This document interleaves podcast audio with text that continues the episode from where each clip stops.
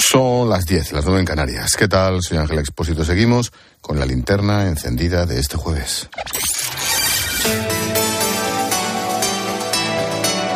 Con Expósito, la última hora en la linterna. Cope, estar informado. El nombre propio del día en España es el de Luis de la Fuente, nuevo seleccionador absoluto de fútbol tras la despedida de Luis Enrique, tras 48 horas después de caer eliminado contra Marruecos en el Mundial de Qatar.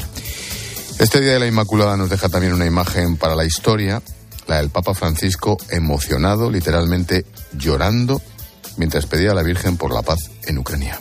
Avrei voluto oggi portarti il ringraziamento del popolo ucraino.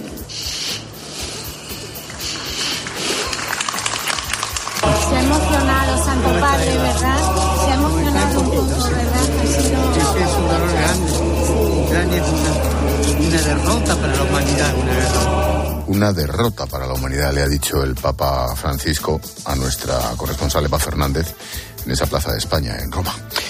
Este jueves también se habla mucho del intercambio de presos entre Estados Unidos y Rusia. La jugadora de baloncesto Britney Greener ha sido liberada a cambio de un traficante de armas ruso en Estados Unidos. En Alemania, mientras tanto, se siguen conociendo detalles sobre el golpe de Estado que planeaba un grupo ultra de zumbaos, literalmente. De todo ello hablaremos en unos minutos en nuestro tiempo de análisis y tertulia, pero antes nos vamos hasta Perú, donde el juez supremo ha ordenado siete días de detención preliminar para el ya expresidente Pedro Castillo. Desde anoche permanece en la misma cárcel donde cumple condena Alberto Fujimori. Mientras tanto, su sucesora, Dina Boluarte, busca apoyos para formar un gobierno de unidad que permita la tregua política que pidió anoche en su primer discurso oficial. Y todo con la calle dividida, pero con algo en común. El hartazgo con la clase política y la corrupción que parece no tener fin.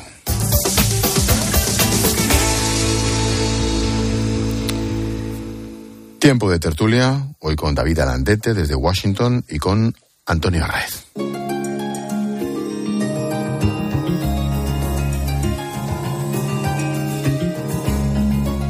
Expósito.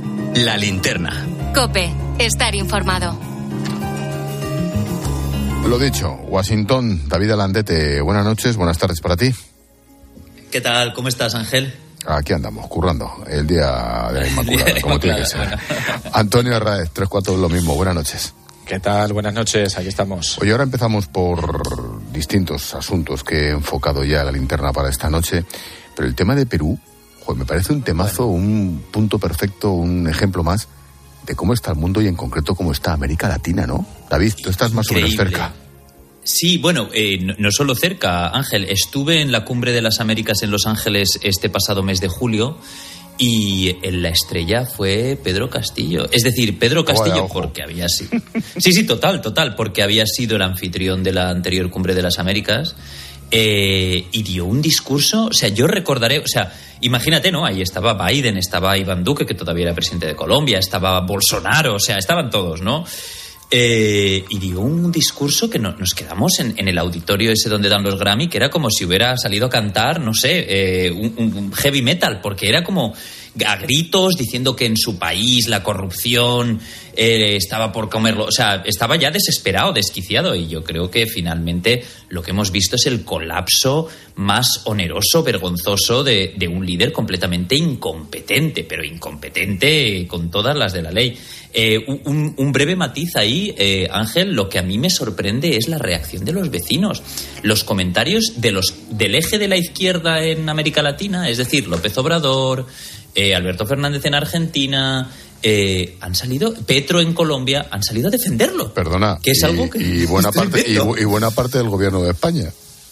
Bueno, es, que, o sea, un tipo que está investigado por corrupción, con su familia en la cárcel, eh, que ha tratado de instaurar el nepotismo más flagrante a la hora de gobernar un Perú que está sin gobernar, completamente bloqueado, que salir a defenderlo por cuestiones ideológicas es realmente vergonzoso, ¿no? Y pa- pase en España o pase como está pasando en México, Argentina y Colombia. Ahora hablamos de Argentina. Antonio, tema Perú. Bueno, el Perú sigue jodido, que diría Vargas Llosa, ¿no? Es decir, eh, Esa es muy bueno. Sí, sí, sí, es verdad. Qué gran cita de un premio Nobel, ¿no? Sí, pues sí, estamos, estamos hablando de un político que no dejó de ser una marioneta de, de- otro político, de Vladimir Cerrón, que fue el que lo le empujó eh, una vez que él no se podía presentar a, la candidatura de la presidencia del gobierno y que una vez eh, fue elegido presidente le retiró su apoyo y estaba enfrentado a buena parte del partido que le apoyó y que de alguna manera eh, también ganó porque enfrente tenía a Keiko Fujimori que recordemos que estaba condenada por corrupción y que salió de la cárcel para hacer campaña. Es decir, que la situación en Perú es dramática. Afortunadamente, con lo que pasó eh, ayer, eh, bueno, pues el Parlamento, eh, los jueces, el ejército han respondido bien y, y ha- y han parado lo que podría eh, haber sido bueno pues un golpe de estado que hubiese llevado al Perú pues a acer- a acercarse a, situaciones como por ejemplo la de Venezuela. Vamos a ver qué pasa porque eh, en Perú por ejemplo todos los últimos eh, presidentes del gobierno han estado o están en la cárcel es que es una lista dramática. El sistema es absolutamente eh, corrupto y no encuentran la salida, con lo cual, bueno, pues eh, han parado a este señor, pero el problema político, judicial y de corrupción continúa en el país. Mm, hablando de cómo está el mundo y de cómo está Hispanoamérica, Argentina, creo que lo habéis mencionado, no sé si has sido tú, Antonio, Sí. o Alandete. Em, lo último de Argentina, Necane. Vamos a estar muy atentos a lo que ocurra el lunes porque hasta allí, hasta Argentina, va a viajar la vicepresidenta Yolanda Díaz a la Cumbre de las Américas. Va a ser eh, para un acto en el que se va a apoyar a Cristina Fernández y además en esa cita Yolanda Díaz no va a estar sola porque entre otros mandatarios que van a asistir allí va a estar también el expresidente Rodríguez Zapatero. Joder, yo, vamos a ver, por partes, si yo la dejo votando y si queréis me contradecir, faltaría más. Lo de que una parte del gobierno de España vaya en apoyo de una condenada por la justicia por corrupción cuando es multimillonaria todo lo que ha trincado ella y el muerto del marido, me parece impresionante. Pero lo de Zapatero ya no, lo de Zapatero me empieza a parecer patético. No sé, Antonio. Bueno, Dale, dale. Dale, Antonio. no, perdóneme, me has nombrado Zapatero y he tenido que salir yo como un Miura, perdona. No, Bueno, vamos a ver. Es, respeto, es- perdona. es cierto que, que estos parece que tienen un, un imán para, para meterse en líos. Esta reunión estaba convocada eh, hace un mes y justo ha coincidido con la condena de, de Kirchner y, y evidentemente se ha convertido en un acto de apoyo a Kirchner. Yo creo que no se puede eh, asistir a un acto como vicepresidenta de España o como expresidente del gobierno con todas las sospechas que hay sobre la vicepresidenta de Argentina. Como bien indicabas, eh, Ángel, eh, en 10 años el matrimonio Kirchner eh, multiplicaron por 10 su patrimonio. Eso en Eh, 10 años, pero es que en, los, 10 en los dos primeros ya estaban forrados. Se sabe, se sabe, o sea, eh, se admite que hicieron eh, negocios en, en, eh, la región de donde él había sido gobernador a través de un señor que pasó de ser empleado de banca a convertirse en un gran constructor. Compraron eh, por eh, creo que fueron 26.000 euros, es una cantidad irrisoria, eh, dos hectáreas que a los dos años vendieron por dos millones de euros. Te quiero decir que todo eso es entre comillas, legal. Todo eso es lo que se conoce. Entonces, ¿qué tipo de izquierdas es, es eh, eh, Cristina Kirchner? ¿Por qué hay que defenderla? Luego puedes poner en cuestión la justicia argentina. Son países complejos, son países complicados. Hablábamos antes de Perú, pero es que no hay por dónde coger ni hay por dónde defender a Cristina de Kirchner. Alandete. Y, realmente eh, yo creo que esto de término de las izquierdas es algo ya casi eh, es, una palabra no o sea eh, estos ideales de la izquierda tradicional en América Latina han sido totalmente traicionados por estas personas de las que estamos hablando que han llegado al poder y lo que se han dedicado es a robar o sea si lees las acusaciones vertidas contra la condena ya firme contra bueno no firme porque faltan las apelaciones pero bueno la condena a, a Cristina de Kirchner, estos viales que otorgó millonarios, la forma de enriquecer a personas allegadas y de su y de su círculo, realmente es algo escandaloso. Pero por responder a tu pregunta, Ángel, es que de ahí vienen, es que de estar aprendiendo estas ideas de la izquierda bolivariana, chavista, continental, vienen Pablo Iglesias y Íñigo Rejón, que luego se pelearon, pero Monedero, que ingresó aquellos millones por a cientos de miles de euros, perdón, por asesorar sobre una moneda que no existía en Venezuela y, eso es el favor que se tiene que, o las deudas que se tienen que pagar en este momento. Lo que me lleva a alguien muy importante que tú has mencionado antes, que es José Luis Rodríguez Zapatero. Nos equivocaríamos y engañaríamos al oyente si le dijéramos que Zapatero es solo un expresidente. Zapatero es una persona que se pasea por los despachos de América Latina, que ha cultivado una serie de relaciones muy estrechas con determinados partidos, que está en el grupo de Puebla, que aúna a una buena parte de estas personas, a Dilma Rousseff, eh, estaba también vinculado ahí el ex juez e inhabilitado Garzón. También va Eh, pues, el lunes. que también, claro, no me extraña, ¿no? Si es que te, te- te podría decir quién va sin haberlo visto, ¿no? Pues porque está claro que tiene que estar el juez Garzón, ¿no?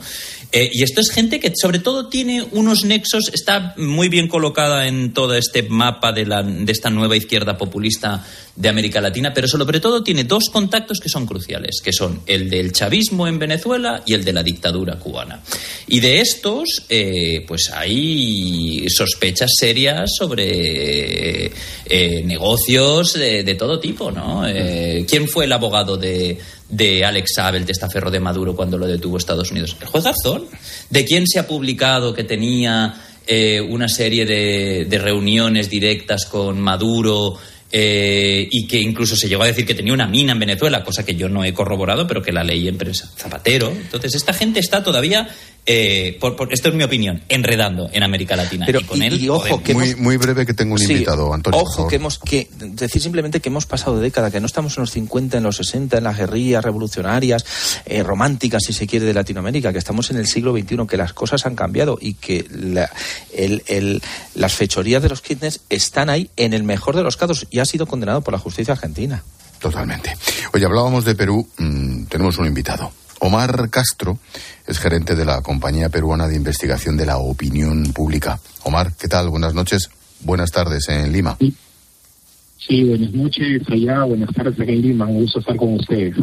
¿Cómo amaneció Perú el día después del, del escándalo? Bueno, Perú eh, amaneció eh, en realidad tranquilo, ¿no? Se esperaba una, quizás una reacción un poco más drástica, porque lo cierto es que no se sabía eh, con exactitud cuánto respaldo hubiese podido tener el presidente Castillo luego de que el Congreso lo vacara. Lo cierto es que eh, nosotros, por ejemplo, publicamos una encuesta de opinión pública hace aproximadamente unos 10 días y la desaprobación del presidente estaba por encima del 70% del país y bordeaba el 74%. Era una desaprobación bastante alta. Lo que tenemos que decir también, y, eh, y es importante, es que la desaprobación del Congreso también estaba por encima del 80%. Es decir, había una, había una pequeña diferencia en la desaprobación del Congreso de la República que ayer vacó al presidente, era mayor del presidente, pero históricamente en Perú los congresos de la República son bastante impopulares. Entonces siempre las desaprobaciones están eh, con un número bastante alto. Yo creo que lo que viene ahora para Perú, luego de, de ocurrido esto y que ha, ha, ha, ha concluido con esta transición eh, constitucional a la vicepresidenta Dina Boluarte, es eh, ver cómo la población eh, acepta en estos días, acá estamos feriados, declararon feriado, bueno, ya estaba declarado desde antes, el día 8, que es el Día de la Virgen Inmaculada, y el día de mañana, por la batalla de Ayacucho, en conmemoración de la batalla de Ayacucho, estamos en un día feriado, en unos días feriados, en un fin de semana largo donde la gente no está yendo a sus oficinas, no está yendo a laboral, está en, está, está en casa, y creo que el día lunes recién veremos, eh, ya con la gente en actividad, eh, cuál es el real el real eh, impacto en la población. Porque lo que se sentía muy fuerte acá en Perú era el discurso que se vayan todos. Es decir que se vaya el presidente Castillo el poder ejecutivo pero también que se vaya el Congreso. Y la idea de la mayoría en el país era convocar elecciones generales donde eligiéramos un nuevo presidente de la República y un nuevo Congreso de la República. Creo que esa era la, idea fuerza lo que estaba primando mucho en las últimas semanas.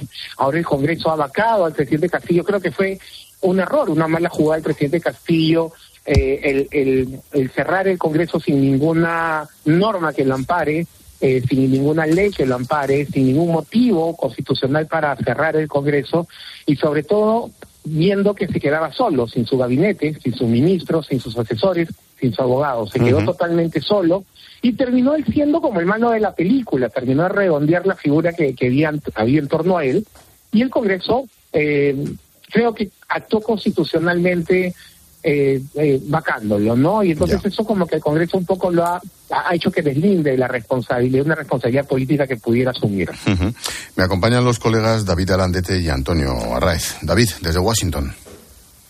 Sí, eh, yo, yo quisiera saber un poco, ya, ya que es, eh, el, el entrevistado está allí, cómo se está viviendo en, en las calles y porque hemos visto anteriormente cuando se han producido eh, porque ha habido pues eh, juicios de recusación el- la temporada de Vizcarra antes fue bastante convulsa en las calles también y quería preguntarle cómo se está viviendo si está habiendo protestas si está habiendo grupos de apoyo a, a Castillo que hayan organizado algún tipo de, de piquete o algo similar en, en las calles del país No se ve, sí, hola David, un gusto. No se ve una, una reacción eh, en la calle eh, de apoyo al presidente Castillo y a su vacancia. Y sí, cuando mencionas lo de Vizcarra, recordemos que en el caso de Vizcarra, eh, el Congreso lo vaca a Vizcarra, pero Vizcarra, Martín Vizcarra, un presidente que tenía aproximadamente un 55% de la aprobación de su gestión. Vizcarra, durante el tiempo de la pandemia, donde fue eh, eh, vacado, era un presidente que tenía aprobación de la gestión y tenía una eh, un respaldo popular, por decirlo así, con un Congreso también eh, desprestigiado y, y, y la gente al ver, la población peruana, al ver que un presidente popular era, había sido vacado, estaba siendo vacado por un Congreso bastante impopular, salió a las calles masivamente a respaldarlo, al pre- no tanto a respaldar al presidente Vizcarra, ojo con eso, sino a exigir que se vayan todos, que si se iba el, el presidente, también el Congreso debía irse o debía llamarse a elecciones generales como finalmente ocurrió. Por eso eh, eh, entró el presidente del Congreso en ese momento a liderar, a presidir el país, que fue Manuel Merino, y no duró ni dos días, terminaron, ter- terminó pues renunciando ante la protesta social que existió en esos días. Donde tuvimos una ciudad, una capital y las ciudades más importantes del país totalmente convulsionadas. No ha sido el caso ahora, no ha sido el caso ahora. Es más, eh, se esperaba de alguna manera que en el sur del país hubiesen manifestaciones más grandes. ¿Por qué en el sur del país? Porque son las ciudades, las regiones donde el presidente Castillo tenía un apoyo mayoritario y fue finalmente esa zona la que le dio el triunfo electoral muy ajustado en las elecciones del 2021, ¿no? No hay una manifestación finalmente eh, masiva de respaldo o que condene la, eh, la salida del presidente Castillo, ¿no? Lo que podría ver en los próximos días, lo vuelvo a repetir y hay que esperar, es una reacción de la sociedad civil exigiendo ya que se vayan todos. O sea, ya se fue el presidente Castillo, pero también el Congreso de la República debería irse y lo que debe pasar es eh, eh, que se convoquen elecciones eh, generales.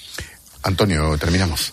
Sí, eh, has utilizado cuatro veces la, la frase que se vayan todos. Yo tengo una pregunta muy simple desde el desconocimiento. ¿Y quién- y desde quién aquí. viene después? Claro. Y- y eso es. Si se van todos, ¿quién se queda? Es decir, estamos hablando de corrupción, estamos hablando de que Vladimir Cerrón también ha sido investigado por, por corrupción. Alan García se Sí, terminó sí. suicidando, Fujimori. Fujimori en la cárcel.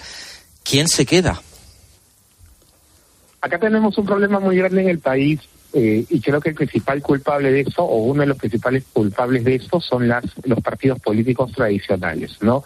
Que han vivido de ciertos caudillismos y que no han hecho que la juventud participe activamente eh, en las elecciones internas, en la vida interna de los partidos políticos y finalmente terminamos con candidatos bastante malos que no tienen una eh, postura política social clara, eh, ideológicamente nulos y que simplemente eh, responden a propuestas o bueno, ponen sobre la mesa propuestas totalmente populistas.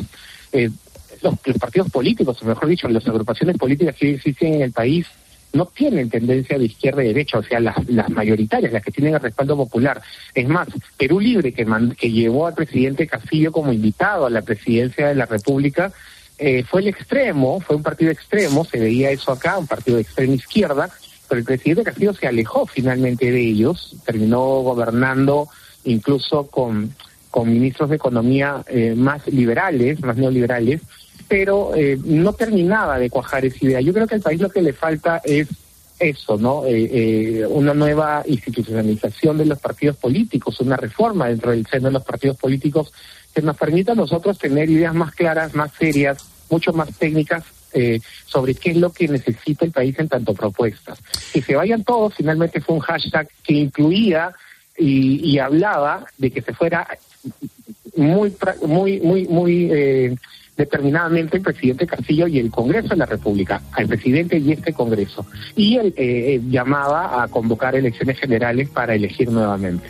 Lo cual finalmente significa que nosotros acá en Perú eh, terminamos votando muy mal, decidimos muy mal. No Sí, solo por la, por la oferta de candidatos que hay, Ya. sino porque no estamos pensando en votar. Anda, Omar, que estamos nosotros para dar lecciones de cómo, cómo hay que votar.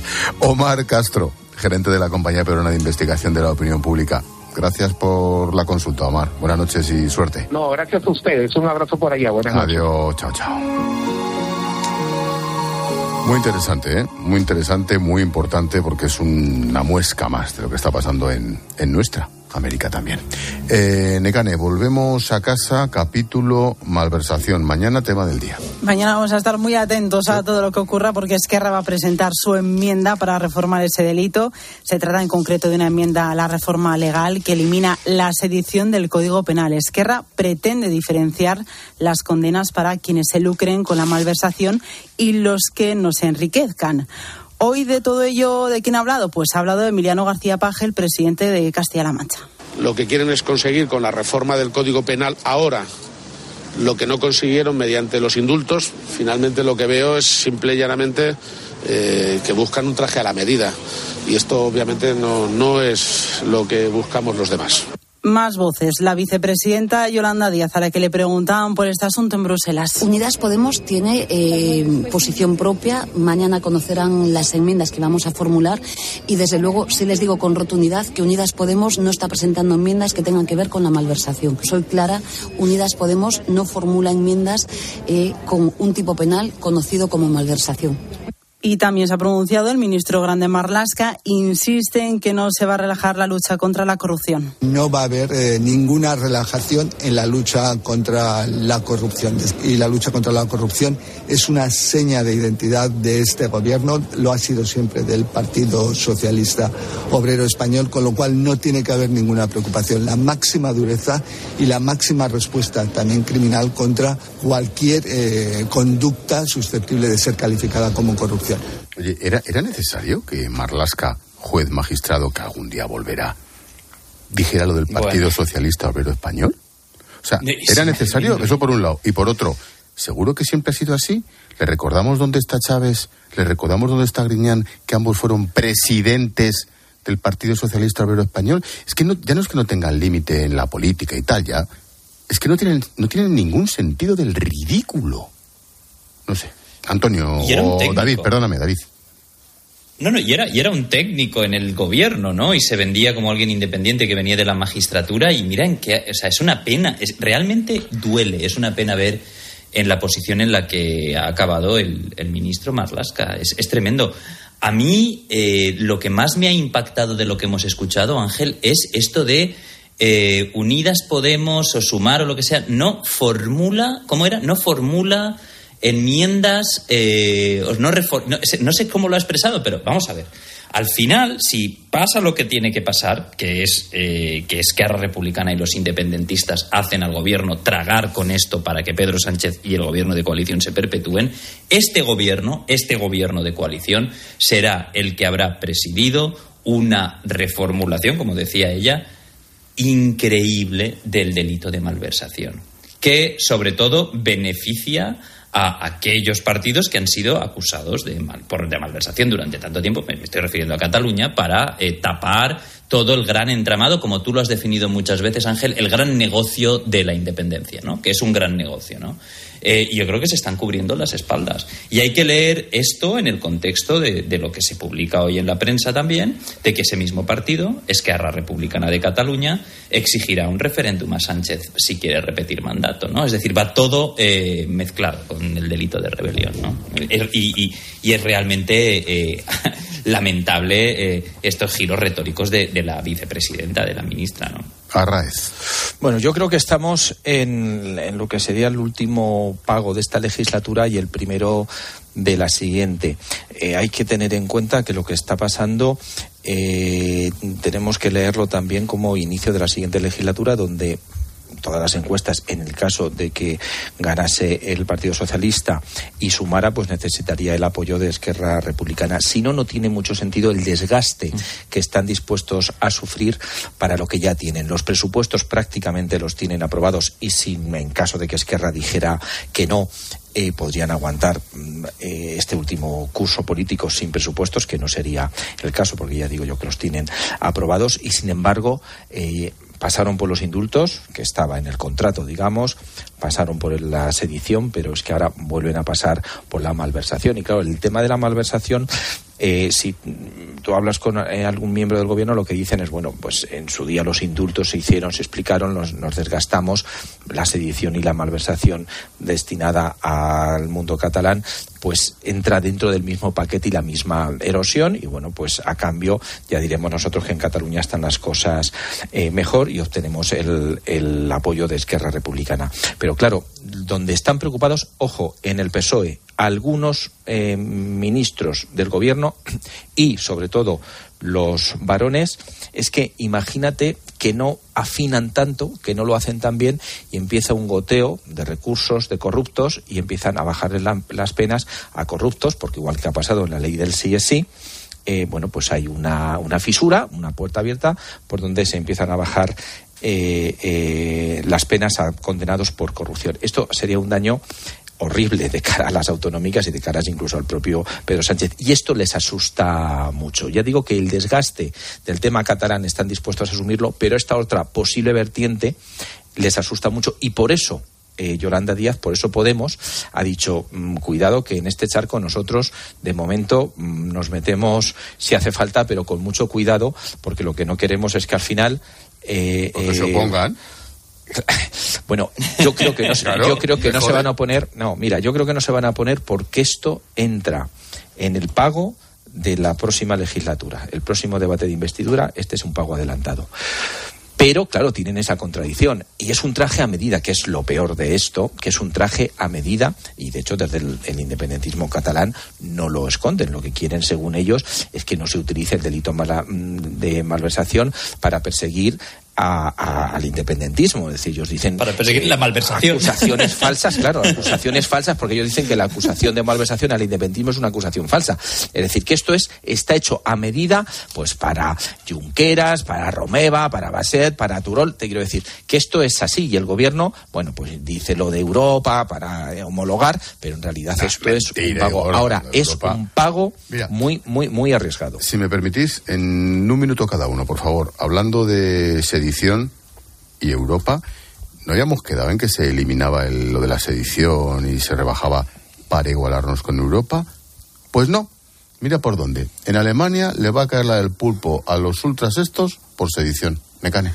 Los ultraderechistas, los 25 que han sido detenidos por planear un golpe de Estado, se hacen llamar los ciudadanos del rey. Llevaban un año planeándolo, querían ejecutarlo en septiembre y aprovecharían una sesión en el Bundestag para secuestrar a los parlamentarios. Algunos miembros de la organización habrían podido fugarse por una filtración desde el Ministerio Interior, que se, se habría producido poco antes de esas redadas, y si acaban siendo imputados por sedición, podrían enfrentarse a penas de hasta 15 años de cárcel. Caramba. Estos son una panda de lunáticos, pero que no tienen nada que enviar a los nuestros, ¿eh? Todo hay que decirlo, Antonio.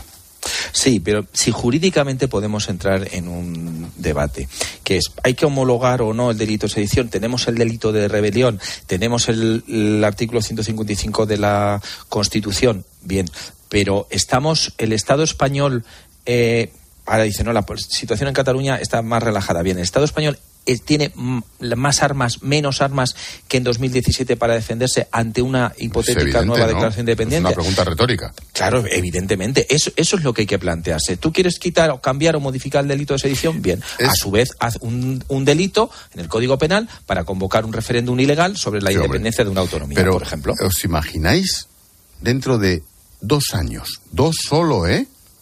A un gobierno en Alemania pactando los presupuestos o indultando a estos tíos? Lo mismo, ¿eh? Con una diferencia, que aquí lo hicieron y estos dicen que lo iban a hacer. Es lo mismo. Alandete.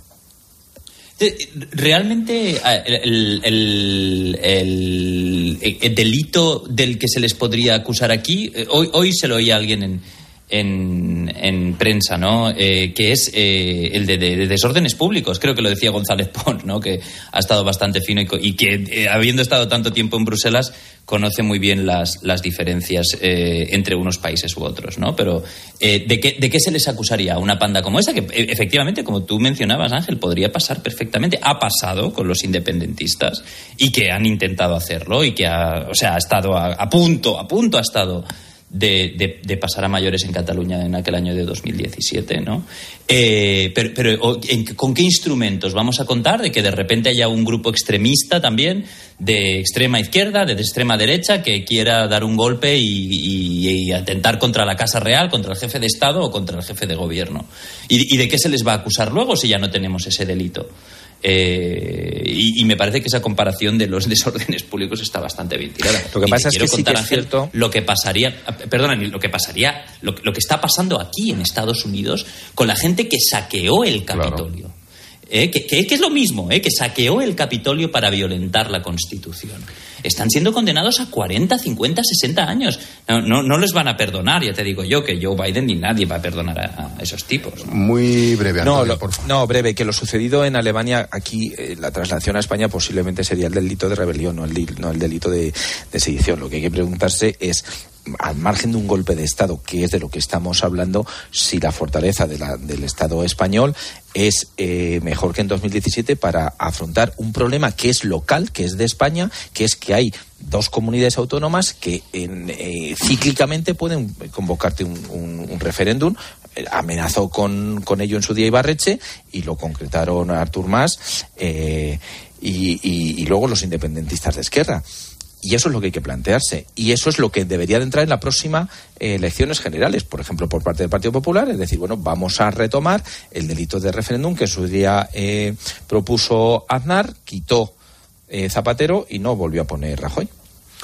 Mm, dejadme dos minutos. Ahora volvemos. Sigue a Ángel Expósito en Twitter en arroba expósito cope y en arroba la linterna cope, en facebook.com barra la linterna y en Instagram en expósito guion bajo cope. Buenas noches. En el sorteo de mi día de la 11 de hoy, la fecha ganadora ha sido 18 de julio de 1989. Número de la suerte, el 11. Recuerda que mañana, como cada viernes, tienes un bote millonario en el sorteo del Eurojackpot de la 11. Y ya sabes, a todos los que jugáis a la 11, bien jugado.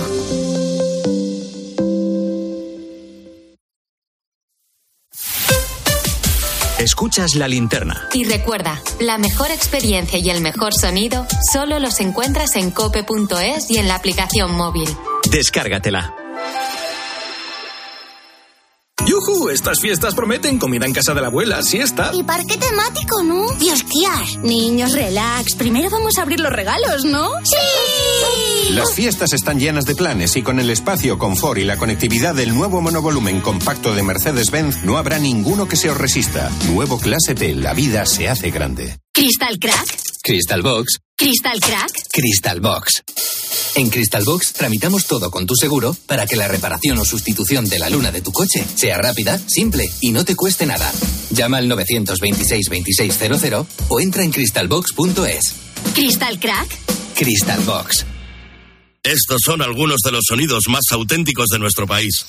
El rumor de la siesta después del almuerzo. El repicar de las campanas de la Puerta del Sol. Ese alboroto inconfundible de nuestra afición. Y el más auténtico de todos. El afilador. Solo para los amantes de lo auténtico, crema de orujo, el afilador. El afilador. El afilador, el sabor del auténtico orujo. Asisa es la compañía médica sin ánimo de lucro que elige invertir todo lo que genera directamente en ti. Aprovecha un 30% de descuento en tu seguro de salud y dental durante 2022 y 2023, contratando además vida, decesos y accidentes antes del 31 de enero. Mejor así, ¿verdad? Infórmate en asisa.es o en el 910 1021. Y consulta los productos incluidos en la promoción en nuestra web. Asisa, empresa colaboradora de Teatro Real cerca de ti.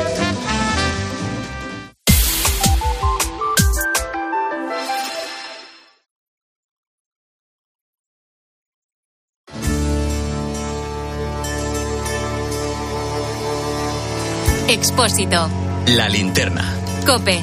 Estar informado.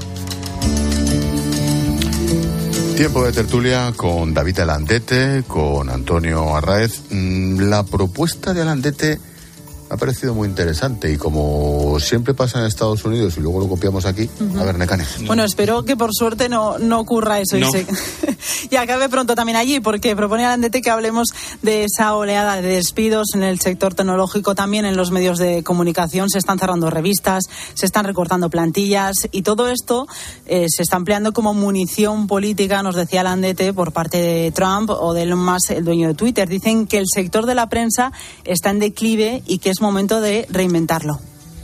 Alandete, por alusiones. A ver si me cabe, Bueno, es- a ver si me cabe otro tema más después, ¿eh? Venga.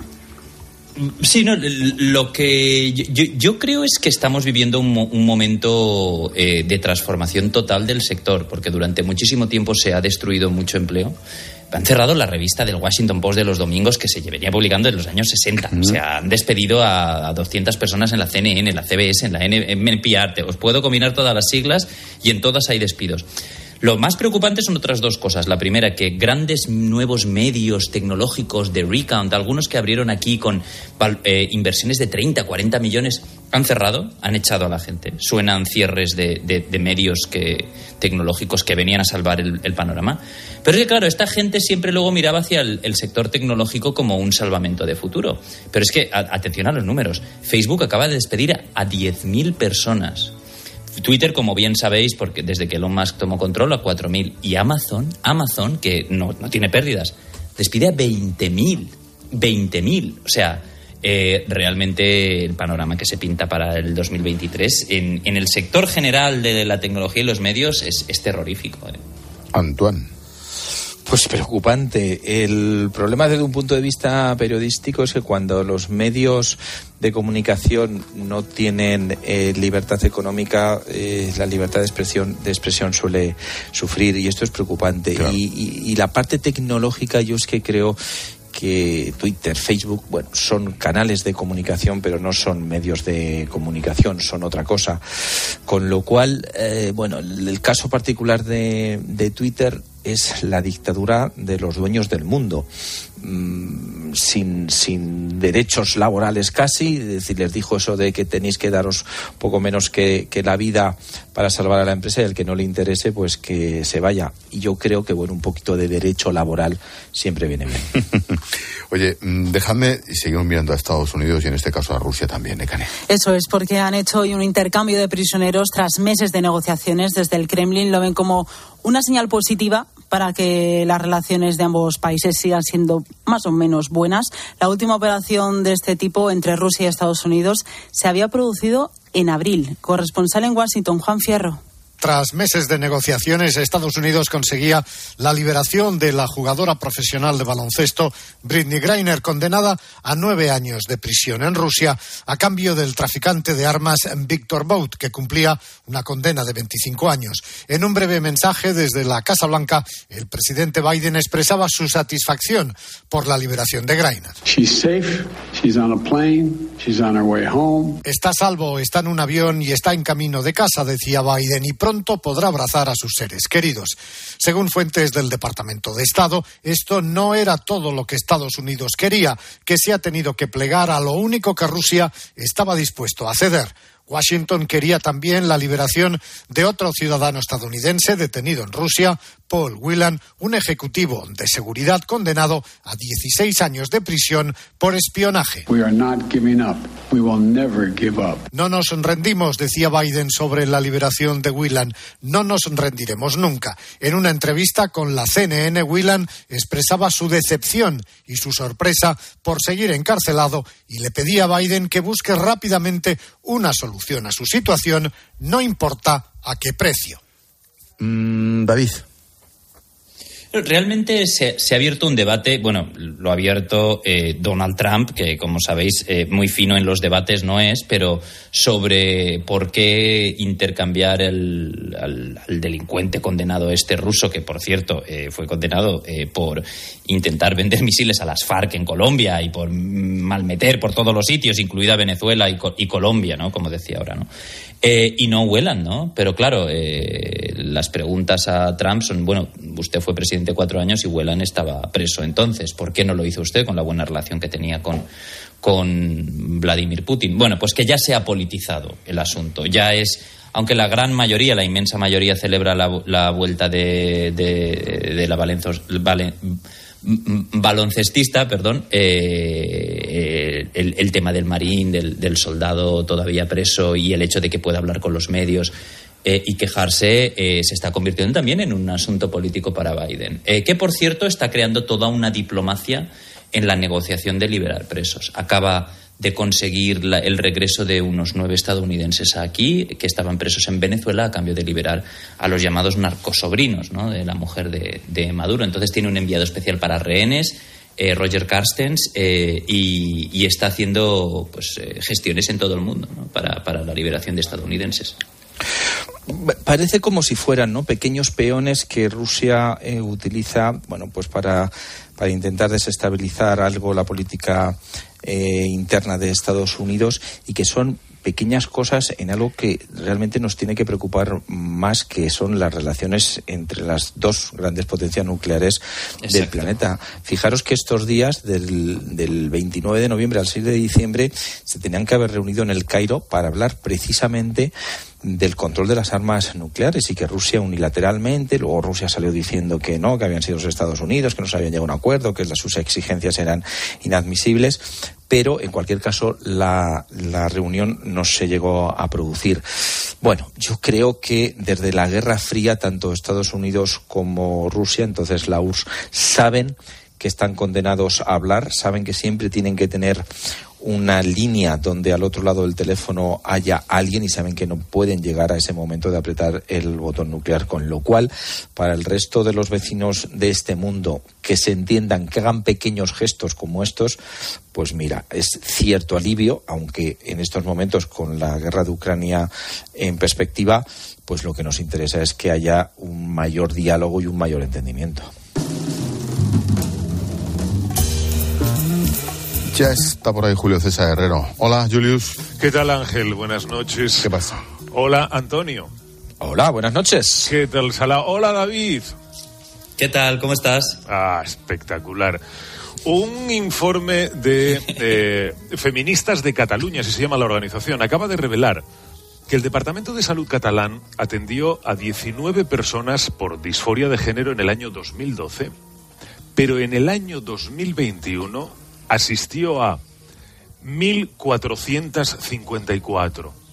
Esto supone un incremento de 7.652%.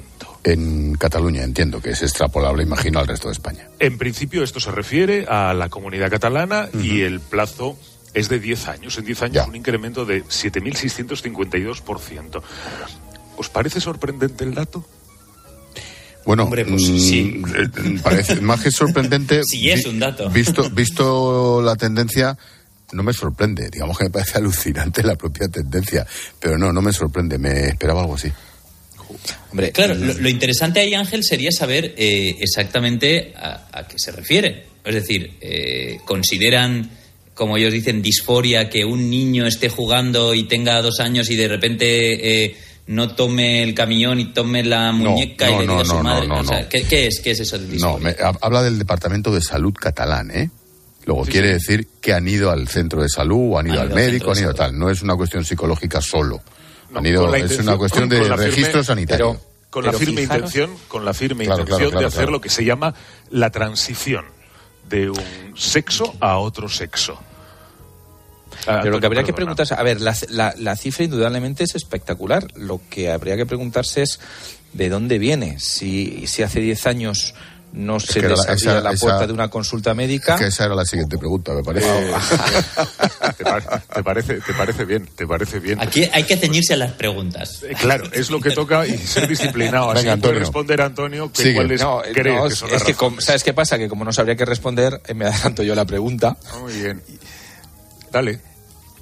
¿Por, no, qué, ¿por qué, Antonio? ¿Por qué? La, ¿Por qué? Pues eh, eh, yo, yo creo que se puede eh, ser una mezcla de muchas cosas. Por un lado y sobre todo porque se ha abierto la puerta del- de, de- de las consultas médicas a que la gente que tiene esa necesidad pueda ser atendida.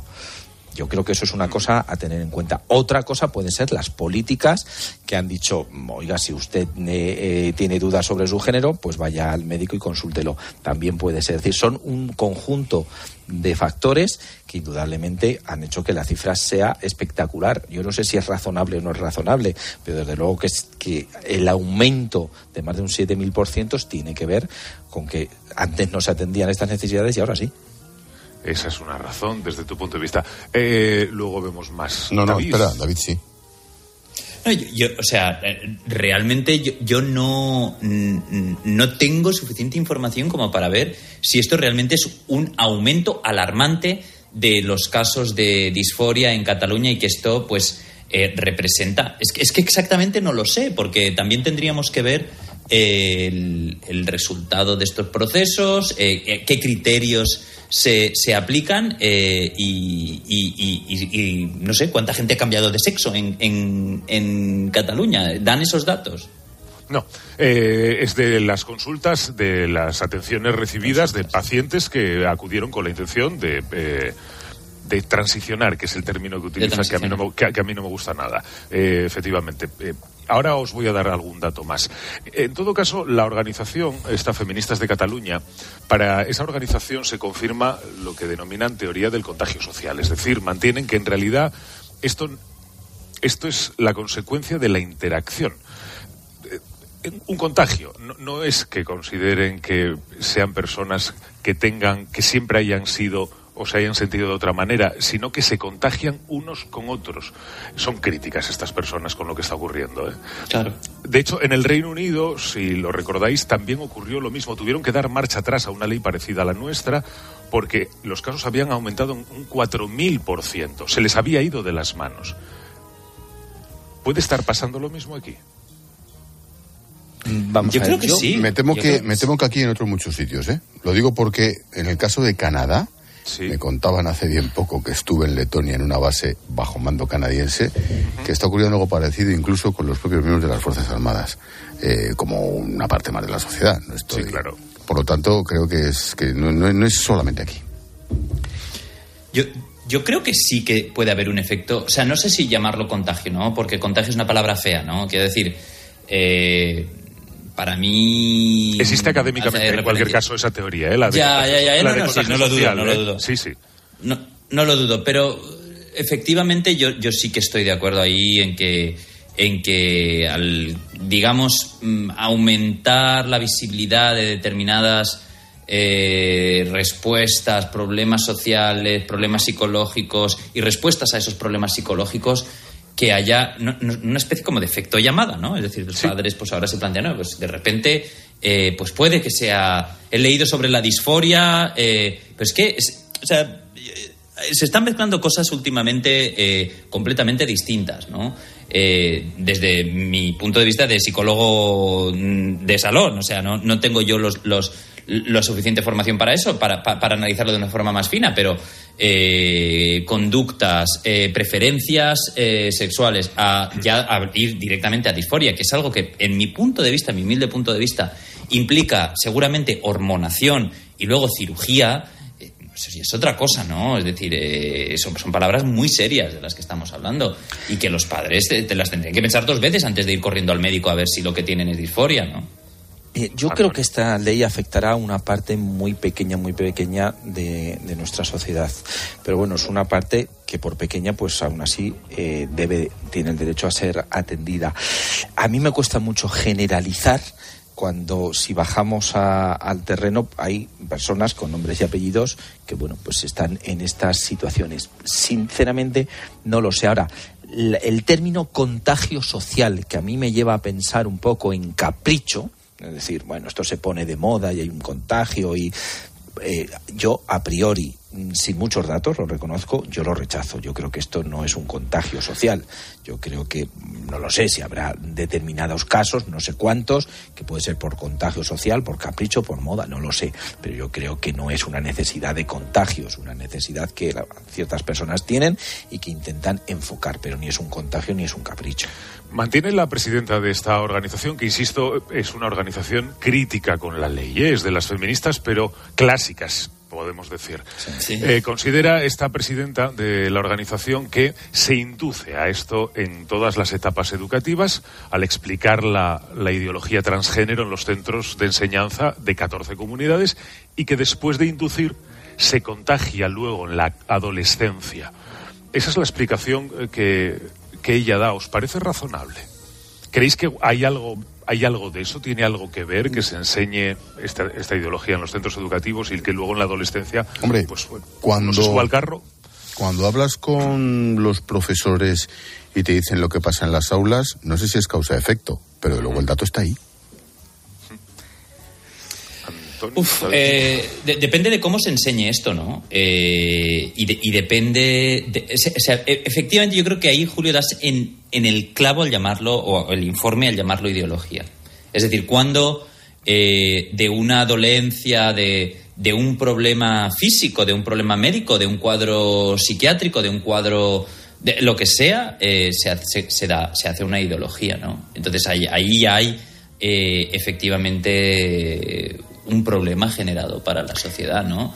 Y, y te digo, sería, sería inocuo si fuera pues ideología con respecto a determinados temas, pero de nuevo, estamos hablando, para mí el término disforia, que es algo muy serio y muy grave eh, y que requiere tratamiento, conlleva después eh, hormonación e incluso cirugía No, que y, no tiene vuelta y, atrás. ¿no? Efectivamente, el problema es la marcha atrás. Antonio. Mm, A ver, esto es un, es un charco muy grande porque hay que determinar, que yo no lo sé, eh, de dónde procede un- una persona eh, que le lleva a querer cambiar de, de sexo, de género. Eh, pero yo, a la pregunta concreta del tema de los colegios, yo sinceramente no tengo esa sensación. Yo no creo que en los, en los colegios se esté educando para esto. No creo que se le dedique eh, eh, no sé, de 40 horas semanales, no creo que se dediquen más de dos minutos y quizás esté diciendo mucho. No creo que haya una educación, una implantación en los colegios de una ideología. No, no, sí, de- lo, que te, lo que te dicen muchos profesores, Antonio, es que el problema obviamente viene de fuera de las aulas y de fuera de los colegios, pero les estalla a ellos, claro. Claro, pero les estalla como, como problema o como, como en el día de un colegio, pero no que desde el colegio se les esté, se les esté me- me- eh, bueno, depende, educando depende, para depende ello. de las últimas... sí, sí. Depende si quieres quizás del colegio, pero yo sinceramente, eh, yo no, no sé, no voy al colegio, pero yo no veo ni a los No, no profesores creo. ni la educación Esta- enfocada en ese sentido. Eh, nos quedan dos minutos, ¿eh? Esta ideología transgénero mantiene que, entre otras cosas, que el sexo es una construcción cultural, que la especie humana no es binaria, hombre-mujer, que se puede nacer en un cuerpo equivocado, que ser hombre y ser mujer es un sentimiento, son algunos de los postulados de, de esta ideología transgénero. ¿Os parece que hay alguna evidencia científica de todo esto? No. Hasta donde sepáis. No. A ver, Es todo ideológico, no hay nada de ciencia. es que necesitan mucho tiempo. Es un Realmente, examen difícil. No el lo encuentro, ¿eh? no. me- No, ¿Os parece? No, no me parece. ellos lo que defienden es que el género es impuesto por la sociedad, no el sexo. El sexo es. es, Lo que pasa es que cuando es- nace hay una es cosa que se llama se pito y otra cosa que no se llama pito. Sí, pero el sexo, el sexo es una cosa, la sexualidad es Ya. otra, los gustos sexuales es otra y el género es lo que según ellos te impone eh, la sociedad. Y es a partir de ahí donde tienen los problemas las feministas porque dicen, claro, si tú puedes cambiar de género que es impuesto por la sociedad y pasar de hombre a mujer, ¿para qué estamos peleando Claro. tantos años por los derechos de las mujeres? Si en cinco minutos te conviertes de, de mujer, de hombre a mujer, ¿no?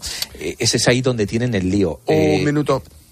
eh, ideo- ideológicamente tiene un debate. Ahora, yo creo que se ha estirado el chicle hasta el disparate. Y de hecho, mm, todo lo que está pasando, por ejemplo, con, con leyes de- del, del Ministerio de Igualdad tiene que ver con un debate tan teorizado que es imposible El, comprender. el minuto no era para ti solo, ¿eh? Ah, perdón, perdón, Eh, perdón. no, pasa Alandete. nada, no pasa nada, estoy de acuerdo, así que no, no hay problema. Y, y además, eh, mm, yo creo que estamos hablando de una ideologización de estos problemas tan graves y tan serios que yo creo que sí, que estoy convencido de que hay personas que sufren disforia y que, y que es algo muy traumático pero hacerlo, convertirlo en la, la ligera, en algo que es como una especie, como decía, de efecto llamada para luego eh, no, no tener marcha atrás, como decía Ángel, me parece bastante grave. Mira, justo estamos acabando y van a detener de a David. Nunca, nunca me conecto igual. sin tener la banda con sonora la de policía. Washington, que es Biden, Biden yendo a algún sitio. Sí. Bueno, hablamos. Salandete, gracias. Gracias. Cuídate, amigo. Adiós, Antonio. Un abrazo. Chao, chao. Julius, ¿Qué? hasta mañana. Hasta mañana. Adiós a todos, chao. Adiós, hola.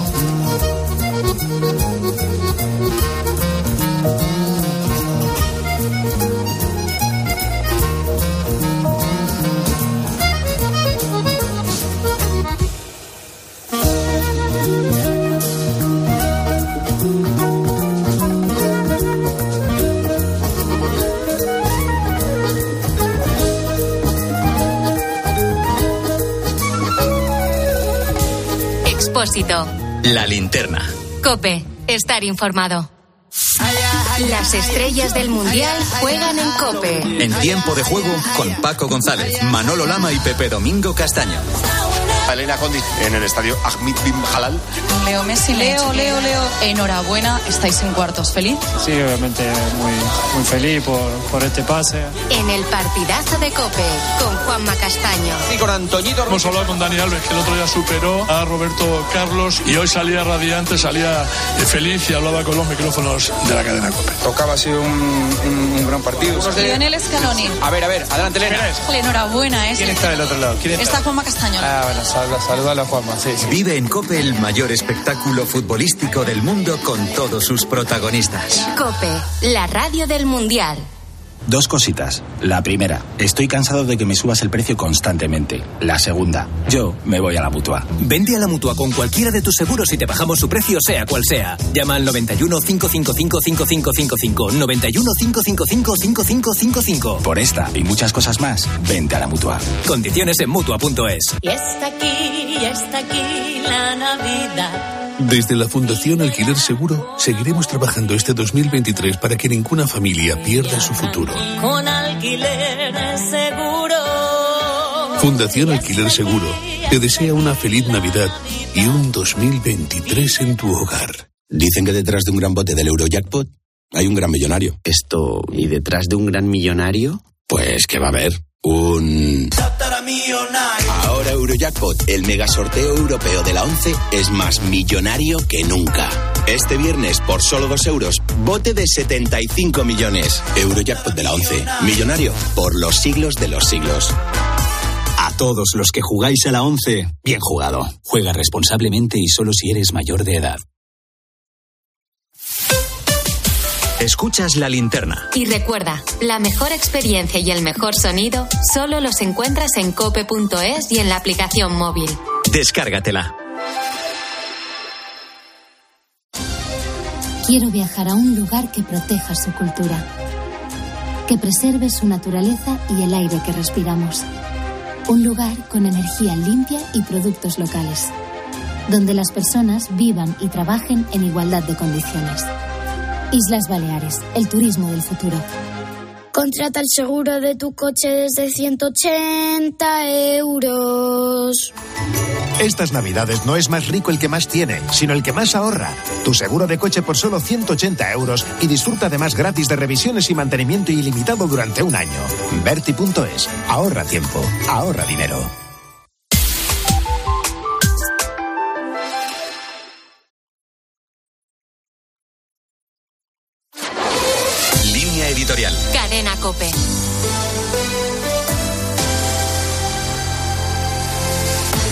La presidencia de Pedro Castillo no tuvo un buen comienzo. Las encuestas vaticinaban en junio de 2021 un triunfo en las presidenciales con márgenes reducidos en un país en el que la corrupción y la desafección política iban de la mano.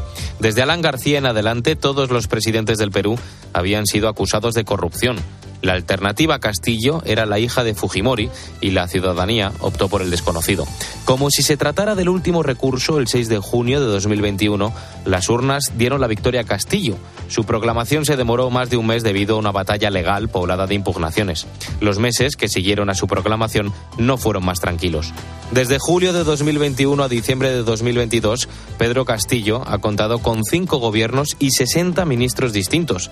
Las crisis y la inestabilidad han sido la nota dominante de sus ejecutivos. Y no solo eso, Castillo, tras un año y medio de mandato, enfrenta seis causas judiciales. Sobre él pesan sospechas de lucro en la adjudicación de la obra pública, tráfico de influencias y plagio en la elaboración de su tesis doctoral.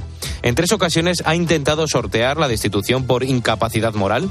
En la última creyó que las maniobras extraconstitucionales le salvarían. Y no ha sido así.